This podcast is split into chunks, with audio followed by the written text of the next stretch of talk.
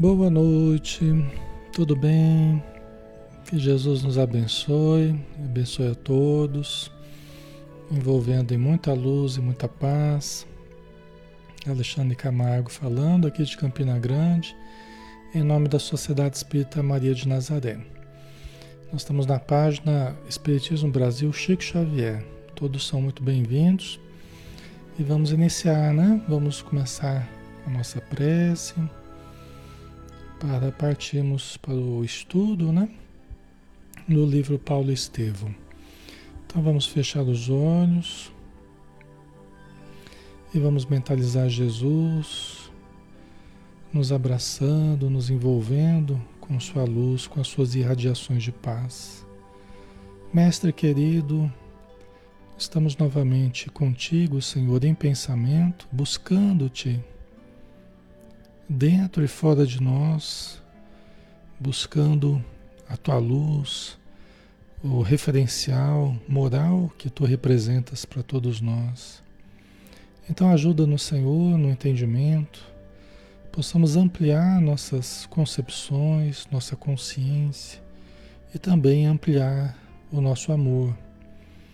Que possamos mente e coração, possamos harmonizar na direção das atitudes mais equilibradas, mais positivas, lançando mão da segurança, da confiança, lançando mão de todos os recursos divinos que todos possuímos para desenvolver a presença divina dentro de nós. Abençoa todos os lares, abençoa todos os irmãos e irmãs que estão conosco, seus familiares, todo o seu ambiente, mas não apenas os encarnados, também os nossos irmãos na vida espiritual possam receber neste momento as tuas e as nossas irradiações para que eles se sintam mais aliviados, mais confortados, mais felizes, mais tranquilos, Senhor. Que seja feita a tua vontade, que seja feita a vontade de Deus acima da nossa, hoje e sempre. Que assim seja.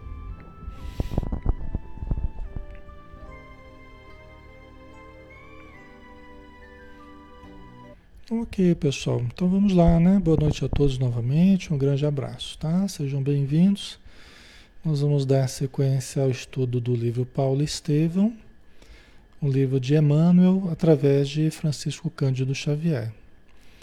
Nós estamos no 35º dia de estudo, segunda parte, capítulo 4, os primeiros labores apostólicos. A gente está quase terminando esse, esse capítulo. Se tudo der certo, a gente termina hoje e já vai para o próximo, tá? Então vamos lá, né? Vocês se lembram que é, ele estava em, é, o, o, Paulo e o Barnabé eles estavam na cidade de Icônio, né? É, naquela viagem que eles estavam fazendo de divulgação do Evangelho, né? É, fazendo curas, fazendo réplicas dos textos evangélicos, fazendo as palestras públicas, respondendo a questões, né? criando novos grupos, novas igrejas, novos núcleos de trabalho onde se pudesse cultivar o pensamento cristão. Né? E você se lembra que eu falei que a, é, tinha uma moça nessa cidade de Icônio, né, a Tecla, que ela assistindo as palestras, né, as pregações de Paulo, ela se apaixonou por Paulo. Né? E Paulo conversou com ela, tentando dissuadi-la desse pensamento, né? percebeu que ela estava influenciada né, por espíritos que estavam desequilibrando, já que ela era noiva, inclusive, né? Foi uma confusão. O noivo dela foi conversar com Paulo também, né? E, e, e Paulo tentou explicar a situação, mas o noivo também deu a entender que estava sofrendo da mesma influência espiritual, né? Às vezes acontece isso, né? As pessoas começam a se, se ver influenciadas pelas, pelas entidades e, e entram na incompreensão, no pensamento fixo, né? E aí quando Paulo percebeu que ele colocaria a própria vida da Tecla em risco se ele continuasse na cidade, por quê? Porque o noivo dela disse que se ela fosse se ela fosse vista conversando com Paulo novamente, né? Porque ele só conversava, ele tentava explicar para ela que não era daquele jeito que ela estava pensando, tal. E aí, se ela fosse vista com ele novamente, eles queimariam ela. Fazia parte da tradição ali que eles queimariam a tecla, né? Aí Paulo e Barnabé saíram da cidade rapidinho para que não acontecesse nada com a moça, né? Certo?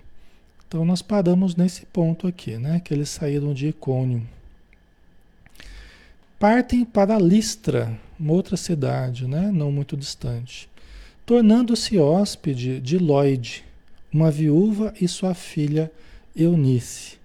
A Lloyd era a irmã de Onesífero, que era uma das pessoas que se simpatizaram na cidade de Icônio, uma das pessoas que se simpatizaram com o, o pensamento cristão, né? E se tomaram de simpatia por Paulo, por Barnabé, né? Então ele recomendou à irmã dele, a Lloyd, que recebesse Paulo. Ela é uma viúva, né? E estava morando com a filha dela e com o neto, né? E foram pródigas em gentilezas para Paulo e Barnabé, permanecendo em descanso alguns dias para se refazerem da penosa viagem. Né? Você vê que sempre aparecem os bons corações, sempre aparecem os bons corações para para dar aquele aconchego, né? No meio de tanta dificuldade, no meio de tanta perseguição, sempre tem esse ou aquele que funciona como verdadeiros sirineus aí ajudando a carregar a cruz, né? Ah, ou o bom samaritano, né, ajudando a, a, a, a, cuidar, né, de Paulo e Barnabé, que estavam bastante, bastante cansados, né, fizeram uma longa viagem, né, e o próprio trabalho, vira e mexe, eles acabavam ficando doentes, né, febre, se alimentavam mal, né, então não era fácil, né, eles ficaram alguns dias se refazendo da penosa viagem.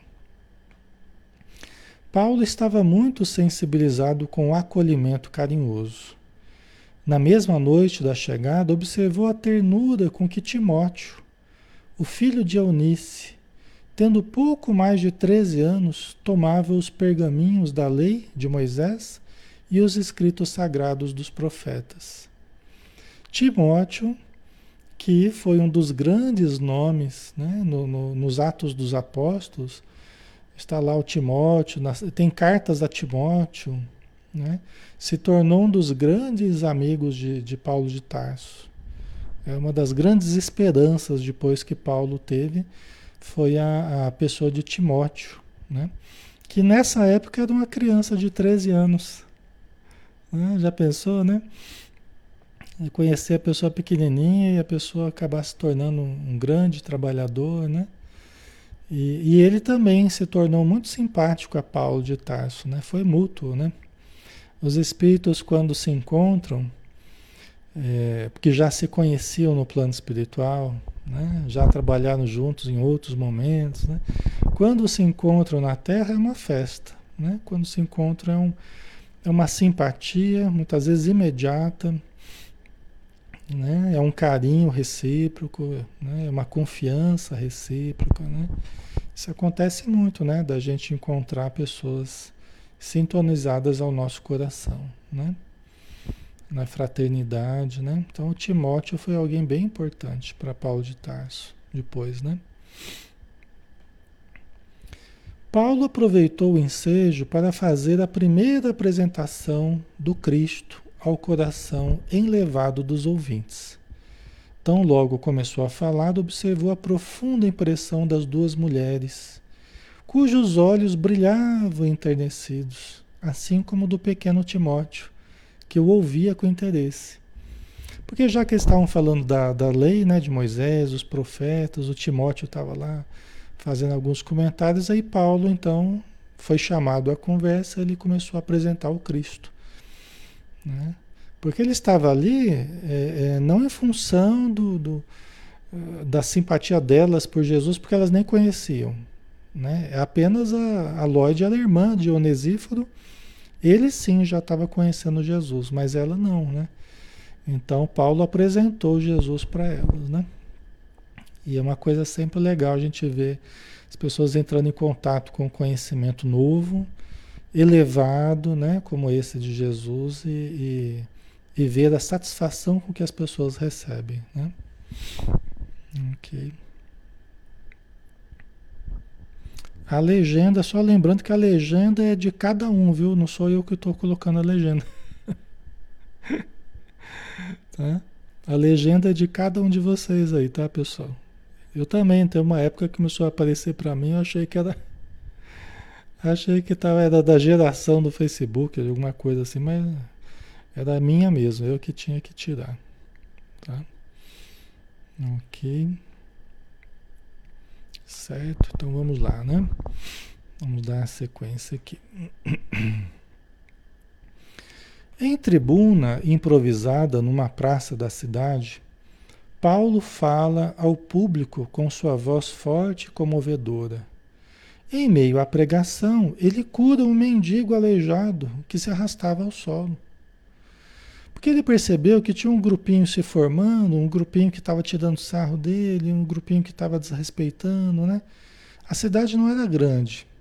Tinha muitas pessoas interessadas, mas tinha um grupo lá que estava lá começando a, a, a, tirar sarro e estava criando um certo, uma certa dificuldade.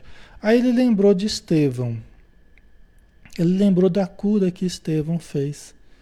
Né? No primeiro dia que, que ele foi na, na Casa do Caminho assistir uma, a pregação de Estevão, né? E aí Estevão, ele até debateu com Estevão, né? Criou uma situação meio chata tal. Mas Estevão acabou curando uma criança que estava com problema na fala. Era uma criança muda que passou a falar. E todo mundo ficou impressionado. Aí lembrou de Estevão e falou assim: ó, Senhor, me ampare. E ele olhou na multidão, ele viu um, ele viu um mendigo aleijado que se arrastava no solo. Né? E aí ele foi e curou. Ele pediu em nome de Jesus que, que ele pudesse andar. Né? E aí o, o mendigo conhecido de todos, e, né? É, não, era inequívoca, a cura era, era inequívoca. Né? E aí o mendigo realmente conseguiu andar. Foi uma coisa extraordinária, né? E a multidão então os aclama como sendo Júpiter e Mercúrio. Porque era uma cidade assim muito dada, vários deuses, tinha certos rituais, tinha oferendas, tal, né? E aí o pessoal começou a reverenciá-los, né? Chamando um de Júpiter, outro de Mercúrio, como se fossem dois deuses que tivessem tivessem descido à Terra, né? Inclusive um sacerdote da cidade quis reverenciá-los, quis trazer lá uma, uma oferenda especial para eles, mas aí Paulo não permitiu. Falou, não, Senhor, nós somos homens falíveis, somos, homens carnais falíveis. Aqui ele tentou dissuadir, né? A gente sabe que as curas, esse tipo de cura, ocorre devido à ação é, dos bons espíritos, né? porque são eles os agentes da cura. Então, as energias que vêm do alto, junto com as energias do médium, as forças ectoplásmicas, né? os raios ectoplásmicos do médium, e aí os espíritos elevados eles conseguem produzir a cura física. Né? Eles conseguem é, é, renovar ossos, articulações, músculos. Eles conseguem num fenômeno físico. Né? Jesus fez inúmeras curas né? E autorizou seus discípulos a fazerem também em seu nome.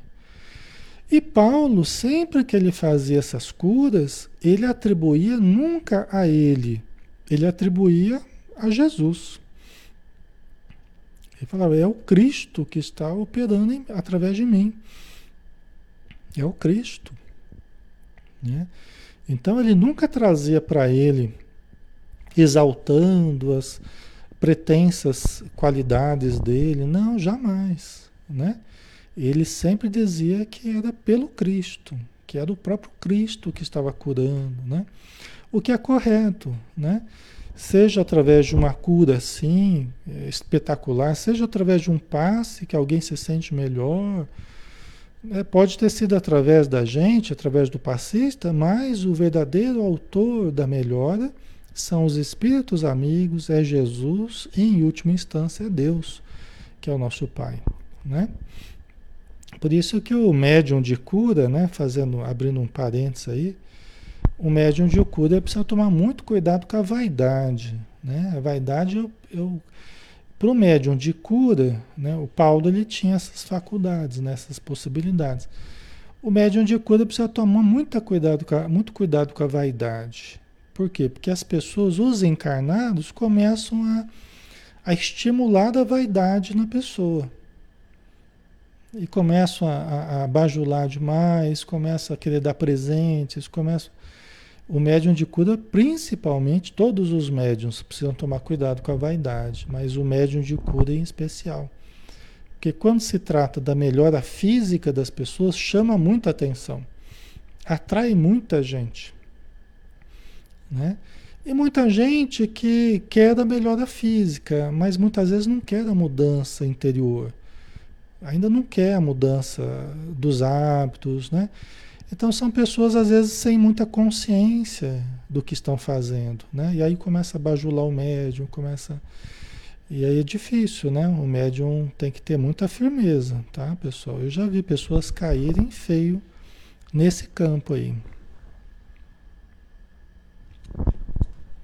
Já vi muita coisa nesse, nessa área aí.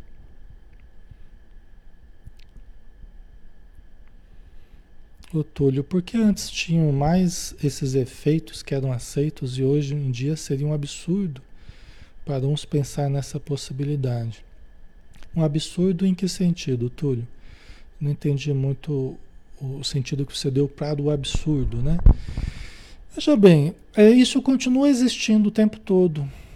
Muitos de nós somos atendidos, às vezes através do estudo virtual, muitos somos, somos livrados de de presenças espirituais que estão causando problemas, paralisias, dificuldades no corpo, né? Não são essas curas espetaculares que Jesus fez ou que Paulo fez, né?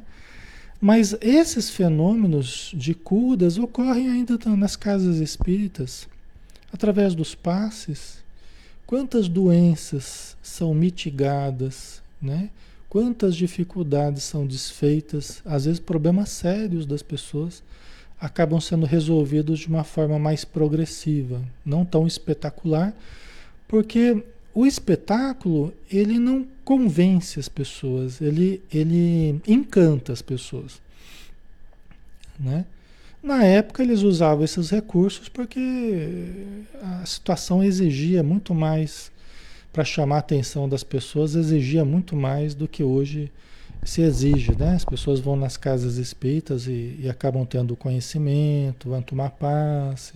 Hoje já temos uma estrutura toda. Na época era muito mais difícil, né? Então Jesus usou desse expediente, os apóstolos usaram, né? Porque precisava de provas tácitas, né? Mas hoje ainda acontecem, né? Acontecem muitos fenômenos né? Determinados médiums com qualidades muito especiais é, ainda promovem fenômenos assim. Tá? Materializações, né? Então, é, são possibilidades sim. Só que hoje, logicamente, acaba se dando mais importância, né? Inclusive os próprios espíritos eles dão mais importância à renovação das pessoas do que propriamente a esses espetáculos, né? Esses fenômenos espetaculares, né? Tá?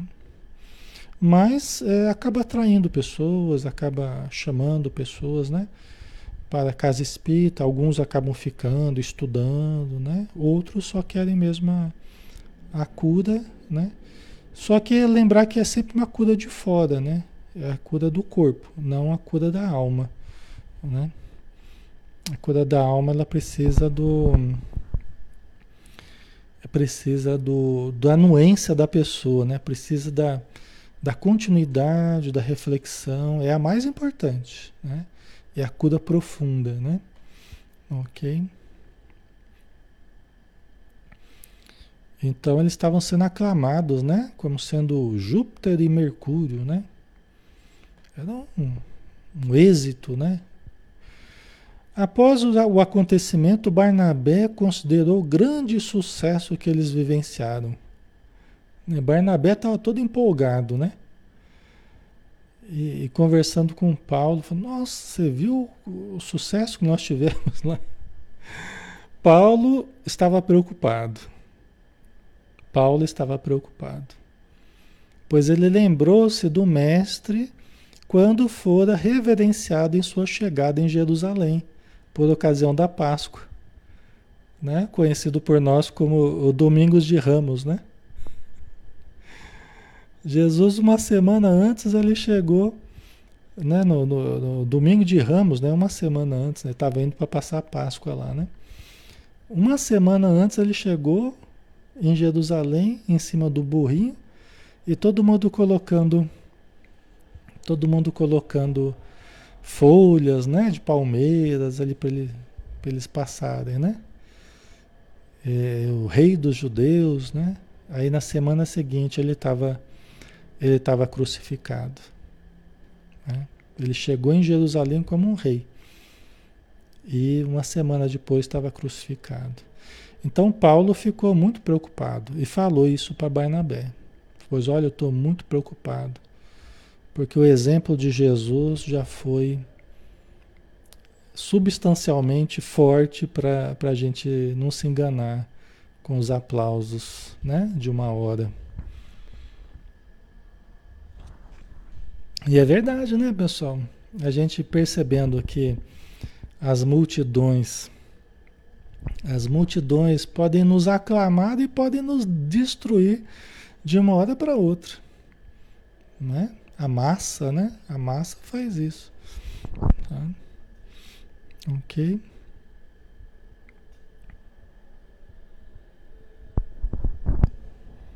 Certo, pessoal? Tá ficando claro?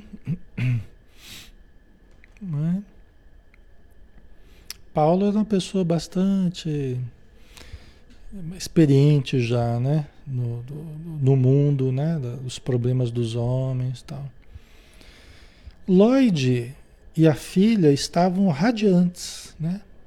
A cura do aleijado conferia aos mensageiros da Boa Nova singular situação de evidência. Paulo valeu-se da oportunidade para fundar o primeiro núcleo do cristianismo na pequena cidade, na casa de Lloyd, né? com simpatizantes ali do, do que foram surgindo, né? Conforme o interesse das pessoas. É assim que eles faziam, as pessoas iam se mostrando interessadas, né? Aí eles juntavam um grupinho, falavam, então vamos estudar aqui uma vez por semana, ou toda noite a gente se reúne aqui para estudar Jesus. E assim começava um novo grupo cristão, né? que poderia se tornar uma igreja, um templo. Né? É assim. E é, e é importante, né? É importante porque é importante a religião, é importante os núcleos religiosos. Né? É importante porque é onde as pessoas se agrupam. É onde as pessoas se agrupam. Né? Se for procurar no dicionário o que, que é religião, religião é né? A, a, prática que algumas pessoas têm se agrupam pensando da mesma forma, né? Mesmo, os mesmos conceitos, tal, na busca de Deus. Vocês vão procurar no dicionário lá o conceito de religião, é isso, né? São pessoas que se ajuntam no mesmo propósito de busca religiosa, né? Ok. Para se ligar a Deus, né, Túlio? Ok. Sharon colocou: O que significa quando você ora por uma pessoa que está doente e sente enjoos e dor de cabeça? Tem algum fundamento espiritual? Às vezes, Sharon, Sharon não sei se é isso que está acontecendo, mas pode acontecer, é muito comum acontecer. É você, com sensibilidade mediúnica, você vai orar por alguém que às vezes está sofrendo influência espiritual e você começa a entrar na frequência da perturbação que a pessoa está vivendo. Às vezes a pessoa está vivendo em função até uma, uma doença, né, em função até de perturbações que ela está passando. espíritos que estão doentes perto dela. Quando você foca na pessoa, ora pela pessoa, mesmo que você esteja orando, quando você tem sensibilidade, uma sensibilidade muito aguçada, você entra naquela frequência. E aí você pode começar a sentir o que ela está sentindo e o que as entidades, às vezes, perto dela estão sentindo ou estão produzindo. Tá? Então, pode acontecer. Os médiums precisam tomar um certo cuidado, né? um certo cuidado em focar certas pessoas, certas casas, em se ligar muito, né? Ainda mais se é uma pessoa que não está participando de uma casa espírita, de uma reunião mediúnica, e às vezes a pessoa é médium e não sabe, né? E aí começa a entrar em certas frequências e começa a adoecer também. Começa a passar mal. A gente às vezes atende pessoas que estão assim, ah, mas eu só, só fui orar por fulano, só fui lá na casa de fulano, né? fazer uma visita e comecei a passar mal. Ou foi só pensar em fulano que eu comecei a passar mal. Então acontece isso. Tá? É bom a gente sempre fazer a leitura do Evangelho em casa, né? Orar. Né? E vai se aprofundando, vai estudando, vai se estruturando. Com o tempo vai participando de uma casa espírita, vai aprendendo a lidar com a mediunidade. Né? Essas coisas elas vão funcionando como uma espécie de alerta para a gente. Ó.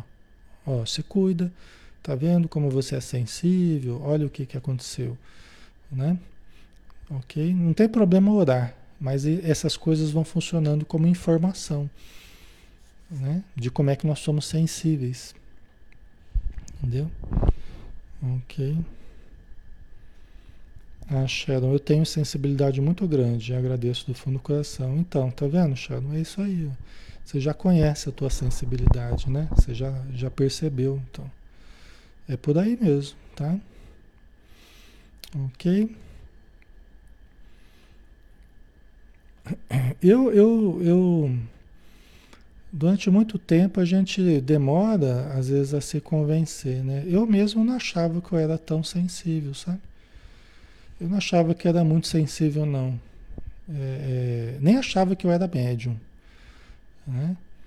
Mas aí com o tempo a gente vai passando por certas situações que a gente vai, a gente vai se convencendo que realmente a gente começa a sentir coisas, sintomas, né? A gente começa a, a lidar com algumas situações que a gente acaba sentindo. Aí a gente começa a perceber que a gente não é tão insensível assim mediunicamente, né? Então é devagarzinho a gente vai entendendo como é que funciona a coisa, né? Então, ainda na cidade de Listra, né? Que eles estão na cidade de Listra, né? Os poucos judeus de Listra deliberaram consultar as autoridades de Icônio, ixi, relativamente aos dois desconhecidos. Foram lá consultar o passado deles lá na, na cidade de Icônio, né?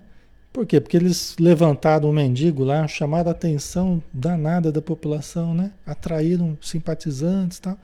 Aí os judeus já ficaram meio mordidos, né? E foram pesquisar o passado deles.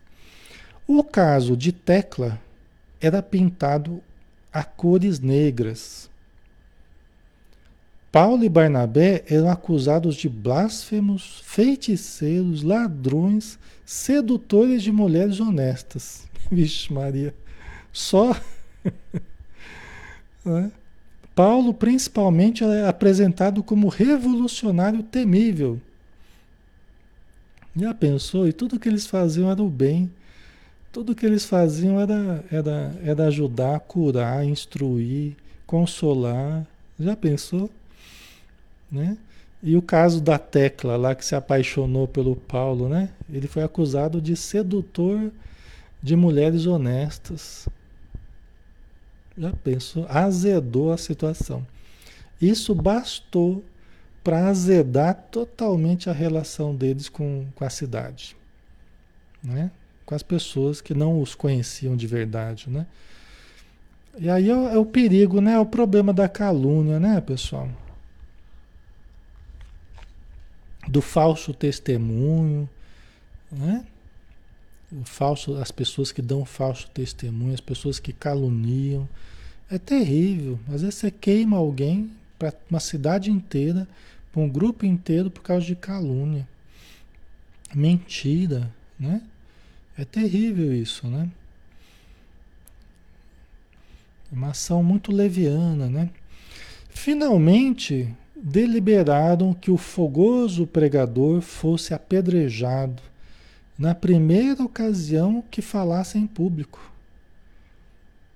Né? Então eles começaram, eles começaram a tramar às escondidas, né? eles começaram a tramar, é, um grupo mais ou menos grande de pessoas começaram a tramar de apedrejar Paulo na primeira, primeira aparição dele pública, eles iriam apedrejá-lo. Né? Ok.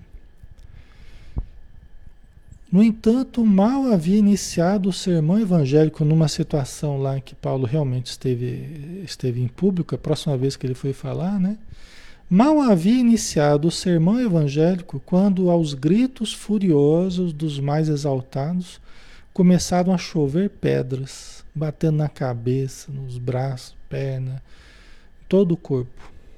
Né? Aí Paulo, quando ele viu a cena, ele se recordou subitamente a figura inesquecível de Estevão no dia do apedrejamento, né, que ele que ele tomou a liderança né, no apedrejamento de Estevão. Aí veio na mente dele, certamente Jesus está querendo que ele passe, né, está querendo que eu passe por, essa situação, pelo mesmo tipo de morte que eu proporcionei a Estevão. É o que passou pela mente dele passar por essa provação, né? Por causa do que eu fiz a Estevão, né? E foi apedrejado até quase a morte. É, foi pelo, pela ação de um, de um simpatizante, uma pessoa que teve a mãe curada por, por Paulo, um, um homem zarrão, né, um homem grande lá, que, te, que ficou muito simpático a Paulo porque curou a mãe dele, né? E aí ele percebeu o perigo que estava acontecendo ali e ele foi na direção de Paulo. E, e quando a pedrada bateu na, na, na cabeça dele e tal, e ele desfaleceu, né? Aí ele já gritou, ele está morto, né? Ele começou a falar que Paulo estava morto. E a, e a turba, né, gritando para levarem ao monturo, né, ao lixão fora da cidade. Né? Então, em dado momento, a cabeça pendeu e o corpo tombou desamparado. A multidão enfurecida aplaudia e gritava: O feiticeiro está morto, o feiticeiro está morto. Levemo-lo ao monturo. Né? Ele foi tido como morto e foi levado ao monturo, ao lixão fora da cidade, né? onde as aves iriam comê-lo, onde os animais iriam né? Ele estava ali numa situação delicadíssima, né? Uma situação muito delicada ali, quase morto mesmo. Né? Coitado, né? Amigos os recolheram, ainda com vida do monturo. Emmanuel até fala que ele tinha uma, uma organização poderosa, uma organização mental, né? quer dizer, uma organização espiritual, perispiritual poderosa. Né? Quer dizer, as disciplinas dele, a força mental de Paulo, a energia dele, né? Emmanuel fala que era uma organização poderosa.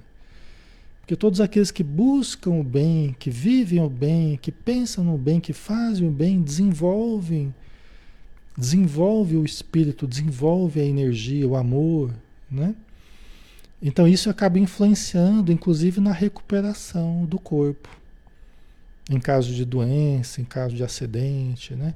A pessoa tem uma organização poderosa espiritualmente, né? E aí Emmanuel fala isso dele, né? Foi só por isso que ele sobreviveu, na verdade, né? Então fora carinhosamente cuidado por Timóteo, Lloyd e Eunice, de forma escondida, né? E assim que possível saíram da cidade com destino a Derbe, onde permaneceriam sem chamar atenção pública até se refazerem dos abalos sofridos. Né? Pensar que e pensar que tudo isso por causa de Jesus, né? Tudo isso por causa da, do Evangelho. Você vê o quanto que ele sofreu por divulgar a verdade, por divulgar a luz, por divulgar o amor. Aí que a gente entende, né, as palavras de Emmanuel, quando ele fala que ninguém faz o bem impunemente. Pode, pode parecer estranho, né? Ninguém faz o bem impunemente. Porque quem, a quem faz o bem está reservado. Muitas vezes o abandono, muitas vezes a ironia, o deboche, está reservado a agressão, o escárnio público, a perseguição pelas autoridades. Ninguém faz o bem impunemente. Né? Então, certo? É, é, a gente quer fazer o bem para a gente colher os louros de fazer o bem, né? A gente quer ser virtuoso. No fundo, no fundo, todos nós estamos querendo colher os louros pelas virtudes conquistadas. A gente acha assim: se eu for bastante virtuoso, se eu fizer muito bem, eu vou colher os louros da minha vitória espiritual, né? por ser virtuoso, por fazer o bem, por fazer a caridade, né? A gente normalmente a gente pensa assim, analisem vocês a consciência de vocês, analisem honestamente. Dentro de nós, geralmente é assim. A gente quer fazer o bem, a gente quer ser bom, mas para ter vantagens. Para ganhar certas vantagens, né? Para a gente ter o auxílio do alto para a gente ter, e a gente tem mesmo o auxílio do alto, a gente tem muitas vantagens por fazermos o bem, lógico, muitas vantagens. Não exatamente aquelas que a gente acharia que teria. Vida mansa, prestígio social, muito dinheiro no bolso, muita saúde, tudo de bom, né? Que eu estou fazendo bem os espíritos estão me ajudando, Deus me ama, porque eu amo a Deus, amo as pessoas, Deus me ama, então eu vou ter tudo de bom. Não é assim que a gente pensa? E quando não tem tudo de bom, a gente fala, o que está acontecendo? Eu estou fazendo bem e eu estou recebendo pedrada, estou recebendo coisa ruim, estou recebendo dificuldade, não estou entendendo. Como é que é esse negócio? Eu vou na casa espírita, Vou no reunião mediúnica, aplico passe, faço caridade e estou sofrendo. Geralmente é assim que o ser humano pensa, né? Tá? Geralmente é assim. A gente quer fazer o bem para a gente colher recompensas. É difícil quem faz o bem pelo bem sem esperar recompensa alguma, não é? É difícil. Eu falo isso assim de coração aberto, porque eu também luto com isso, pessoal. Eu também luto com isso né? São as lutas do ser humano. A gente tem que né, ir purificando as nossas intenções, purificando, né, é, tirando essa sede de recompensa que a gente tem, essa coisa. É uma coisa meio infantil que a gente tem, né? O ser humano tem, tá? Então, assim, é, é né? Geralmente a gente pensa dessa forma, toma lá da cá, né? A gente pensa, eu vou dar uma coisa, mas eu vou ter uma coisa em troca, né? E aí a gente se depara com testemunhos, né? Você vê Paulo de Tarso, olha quantos testemunhos. Jesus já foi o exemplo máximo, né? ele foi o exemplo inesquecível. Ele só fez o bem, só buscou a Deus, só buscou o próximo, só fez a caridade. Só ensinou, só curou, só consolou, né? só socorreu. E o que, que ele recebeu em troca? Recebeu a cruz. Né? Então, ele é o exemplo máximo. Né? Tá? Então, é lógico que a gente ganha a evolução, a gente ganha o conhecimento, a gente ganha a experiência, a gente ganha a vivência, a gente ganha o desenvolvimento espiritual. A gente ganha muita coisa. A gente ganha muita coisa. Né? Mas é, é, é, a gente não pode esperar muito o apreço dos homens. O apreço das instituições, o apreço, da, a gente não pode ficar muito nessa condicional, né? Senão a gente se decepciona, tá? A minha paz vos dou, não como o mundo a dá. A minha paz vos dou, não como o mundo a dá. É diferente. É a paz da consciência em paz. É a paz da consciência liberta, né? Do erro, do crime, né? É diferente, tá? Então, ah, mas por que que Paulo tem que sofrer tanto? Ele está servindo de exemplo. Primeiro que ele está evoluindo, ele está aprendendo a ter paciência, aprendendo a ter, a ter tolerância, né? aprendendo a resistir no bem, a continuar tendo fé. E ele continua, continua de firme. Em nenhum momento ele maldisse a Deus, a Jesus, em nenhum momento ele quis retroceder. Né? Ele sempre tinha pena das pessoas porque não compreendiam Jesus. Né? Ele perdoava as pessoas. Né? Assim.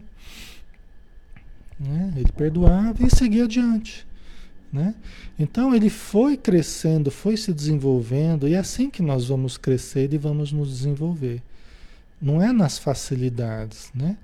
é nas dificuldades que a gente vai mais evoluir. Tá?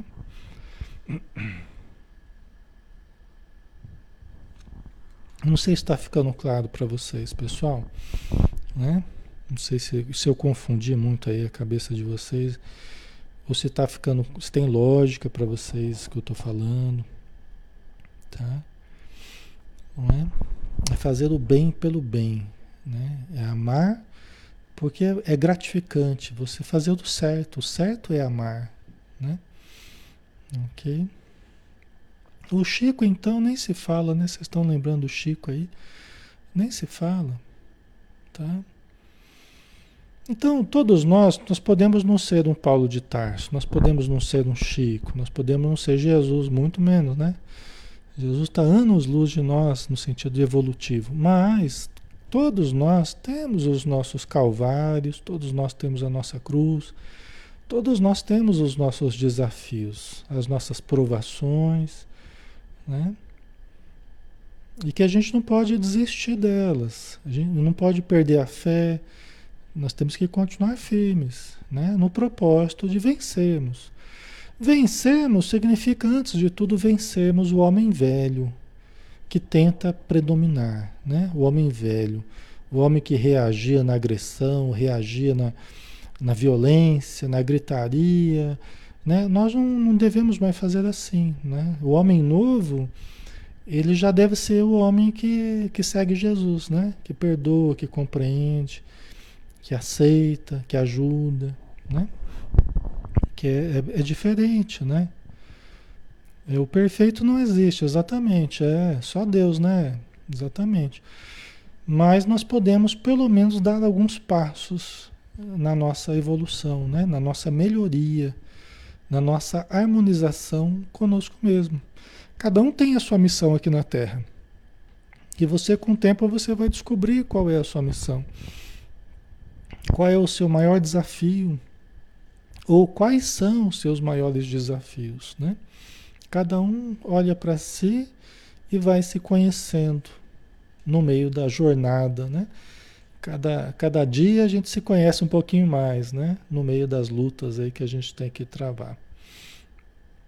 Então eles foram para Derbe, né? A muito custo eles conseguiram se despedir lá da Lloyd, da Eunice, do Timóteo, que insistiam para eles ficarem, mas não tinha condição, né? Então eles foram para Derbe, que era uma outra cidade ali nas redondezas, e, e ficaram um bom tempo sem chamar atenção, até para se recuperarem do abalo né, que, que sofreram, abalo emocional, abalo físico, não é fácil não, pessoal refeitos, passaram a visitar os arredores. Quer dizer, tão logo saído do departamento médico, né? é que nem um jogo, né? Estão lá no departamento médico, lá meio contundido. Tão logo estavam refeitos, porque o Barnabé também estava doente, andava com febre e tal.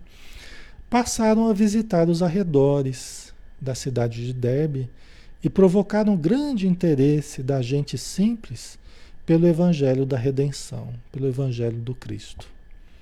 Pequenas comunidades cristãs foram fundadas em ambiente de muitas alegrias. Tá aí, né? Para quem faz o bem, esse é o maior pagamento que tem. Essas são das maiores alegrias, difícil dizer que é a maior, mas é das maiores alegrias é isso.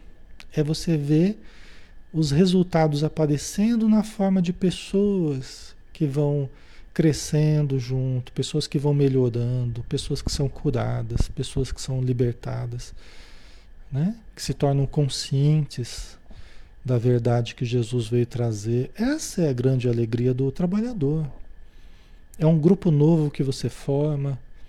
São pessoas que você treina para fazer o bem, treina para fazer a caridade, treina para lidar com a mediunidade, treina para ajudar os espíritos. Né? Essa é a maior alegria. É ver as pessoas, é ver as pessoas chegando, chorando, desesperadas, angustiadas, e daqui a algum tempo elas estarem sorrindo, felizes, agradecidas, né? harmonizadas consigo mesmas. Essa é a maior alegria que o trabalhador tem. Né? Vale tudo. Né? Isso paga todo o sofrimento, todos os reveses, todas as angústias que Paulo e Barnabé sofreram. Porque sofreram mesmo. Né? sofreram. Mas isso paga tudo. Isso é muito gratificante. Né? Ok. Após muito tempo de labor, resolveram regressar ao núcleo original do seu esforço. Depois de muito tempo, muitos anos, resolveram voltar para Antioquia, né? a igreja ali de onde eles partiram a igreja deles. Eles resolveram voltar. Essa foi a primeira viagem de Paulo de Tarso. Essa foi a primeira viagem. Né? Vencendo etapas difíceis no retorno, né? visitaram e encorajaram todos os irmãos nas regiões por onde, haviam, por onde haviam passado. Então eles foram fazendo o caminho, o inverso, né? eles foram passando pelas cidades, encontrando as pessoas onde eles tinham semeado a, Jesus, o Evangelho, né? e encorajando todos os irmãos nas regiões que eles haviam passado anteriormente, né? até chegarem novamente em Antioquia.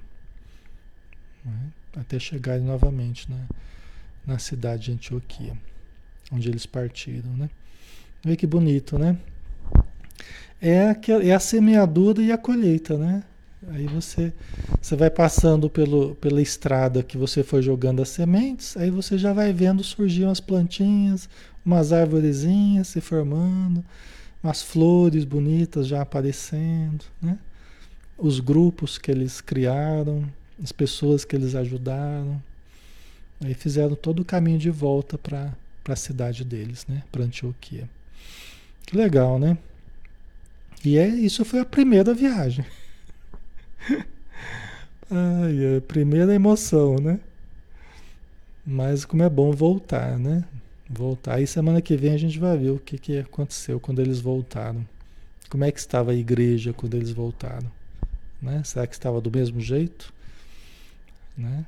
Estava do mesmo jeito. Quando eles saíram, estava tudo uma beleza, aquela harmonia, aquela. Será que a igreja estará do mesmo jeito? Cenas dos próximos capítulos, né? Semana que vem a gente vai, a gente vai saber. Deixa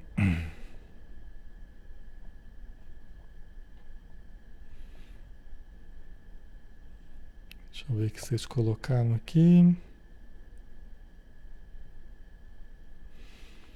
A Marta, porque mesmo eu sendo médium de incorporação, sou tão depressiva?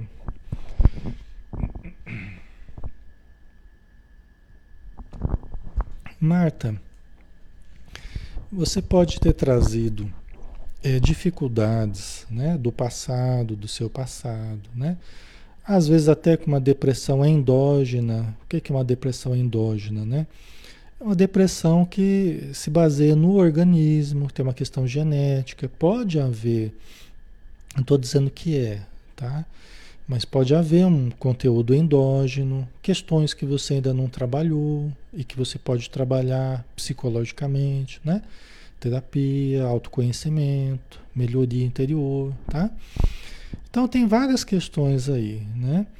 É, o trabalho do médium, ele pode ajudar muito, sim, é, para a gente melhorar de depressão, de ansiedade, de problemas físicos, emocionais, comportamentais, pode sim. Trabalhando com a mediunidade, a gente pode melhorar muito em muitos aspectos. E frequentemente a gente melhora mesmo. Até porque a gente vai ajudando o próximo, vai ajudando os espíritos e a gente vai melhorando também. Só que tem certas dificuldades que são nossas e que nós vamos ter que trabalhar de forma mais profunda, você entende? Né? Junto com o trabalho mediúnico, que ajuda muito, já é muito importante, mas também um trabalho nosso íntimo, mais psicológico, né? E às vezes até pode haver necessidade da medicação. Tá? Não dá para a gente excluir a medicação. Não sei se você já está tomando, mas pode haver necessidade mesmo. Ah, mas a pessoa que está trabalhando com mediunidade, pode, não tem problema. Pode continuar trabalhando. Uma coisa não exclui a outra.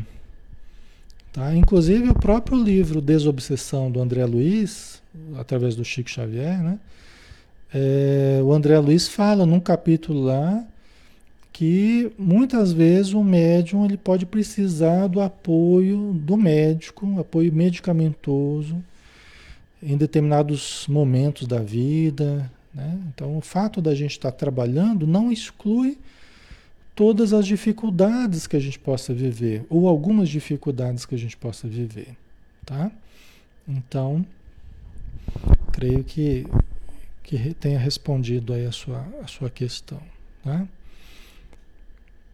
É que é uma questão complexa, né? Que depende de uma avaliação, assim. A gente fala a grosso modo, tá? Ok.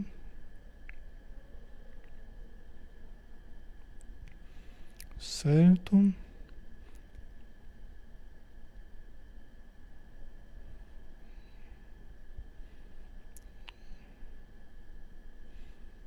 Aninha, Alexandre, pode um espírito reencarnar para se vingar de alguém? Pode. Muitos reencarnam guardando esse propósito de vingança. Né? Ele pode mudar de ideia no meio do caminho. Ele pode mudar de ideia no meio do caminho. E é bom que mude, né? Mas ele tem o um livre-arbítrio ou para continuar com esse propósito ou para ou para buscar o caminho do bem, né? Então a gente sempre tem essa essa escolha, né? Tá? Ah, Alexandre, mas a gente não vem sempre, a gente não reencarna sempre para fazer o bem. É, é o melhor, né? Mas a gente vem direto do umbral. Se a gente vem, nem teve condição de ir para uma colônia, não teve, porque já veio, reencarnou direto do umbral já porque não tinha condição para ser diferente. Espírito revoltado, rebelde, né? Só teve condição de proporcionar reencarnação, né? Então não tem como esperar uma mudança assim, só porque reencarnou, né? É, continua com aqueles propósitos inferiores, né? Tá? É, infelizmente é assim. Ok.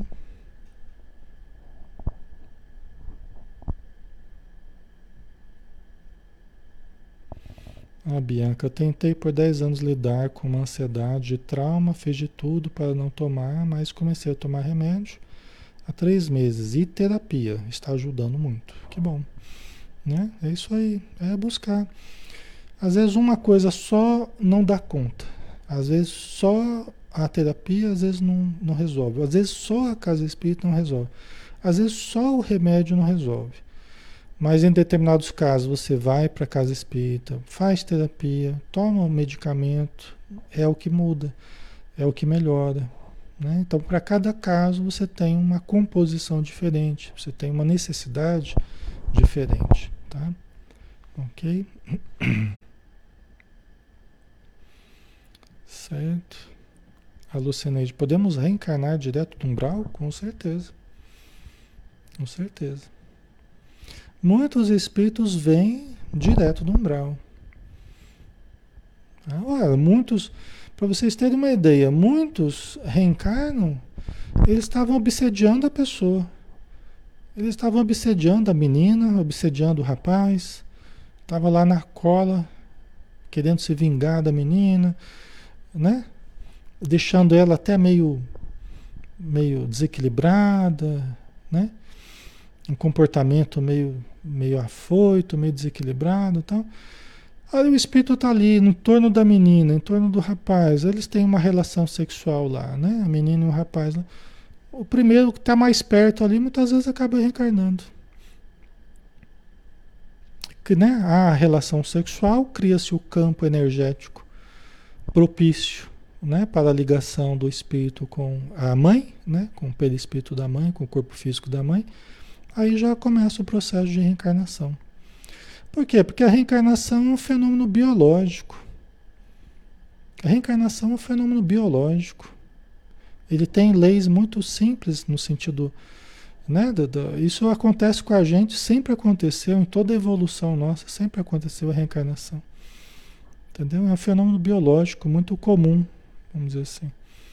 Só que à medida que a gente vai evoluindo, à medida que a gente vai se desenvolvendo, Aí a gente vai acessando regiões superiores, aí a gente começa a participar do planejamento da reencarnação, né? A gente, a gente vê as medidas que os espíritos superiores estão tomando no nosso caso, a gente se prepara lá 50, 60, 70, 80 anos lá para reencarnar, faz cursos, né?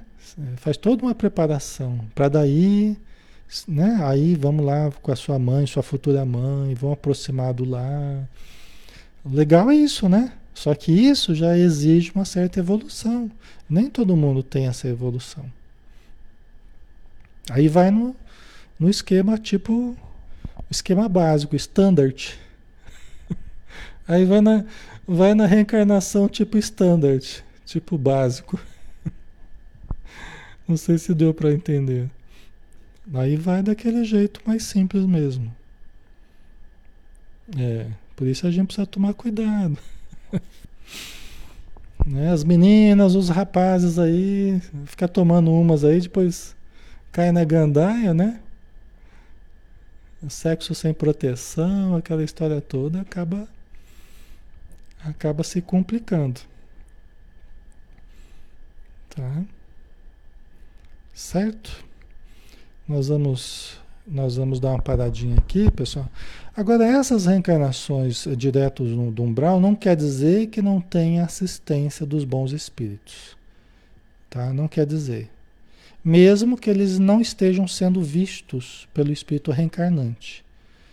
Né? Essas direto do umbral não quer dizer que não estejam sendo supervisionadas pelos espíritos amigos. Sempre estão. Não tem reencarnação que não tinha ninguém para ajudar, não. Sempre estamos recebendo assistência dos bons espíritos. Mesmo que não percebamos essa assistência. Mas sempre estamos tendo. Tá? Então, busquemos o equilíbrio, né? Ok? Então vamos lá, né, pessoal? Já estamos na hora. Vamos agradecer então por mais essa oportunidade, Senhor Jesus. Que a tua luz nós possamos acendê-la no nosso coração e no nosso pensamento, para que o nosso campo vital expresse o amor que vai no nosso íntimo, a fé que vai na nossa alma, para que nós possamos irradiar esse amor onde estivermos, que possamos levar, levar um campo vibratório conosco, o nosso universo particular com as nossas crenças, com os nossos sentimentos, nossos melhores pensamentos, para que onde estivermos possamos estar em paz e possamos influenciar os ambientes para a paz possamos influenciar as pessoas que chegam próximos a nós para o equilíbrio, para a saúde, na vibração que nós estivermos vivenciando. Então, que possamos cultivar isso com a tua ajuda e com a ajuda dos bons espíritos. Obrigado por tudo e que assim seja. Ok, pessoal, um abração, fiquem com Deus, tá? É, obrigado pela presença de todos aí, pelo carinho, pela participação, sempre inestimável, tá? E amanhã a gente se encontra, amanhã a gente tem o Ser Consciente, né? Com Joana de Anjos aqui às 20 horas, tá? Um abração, até mais.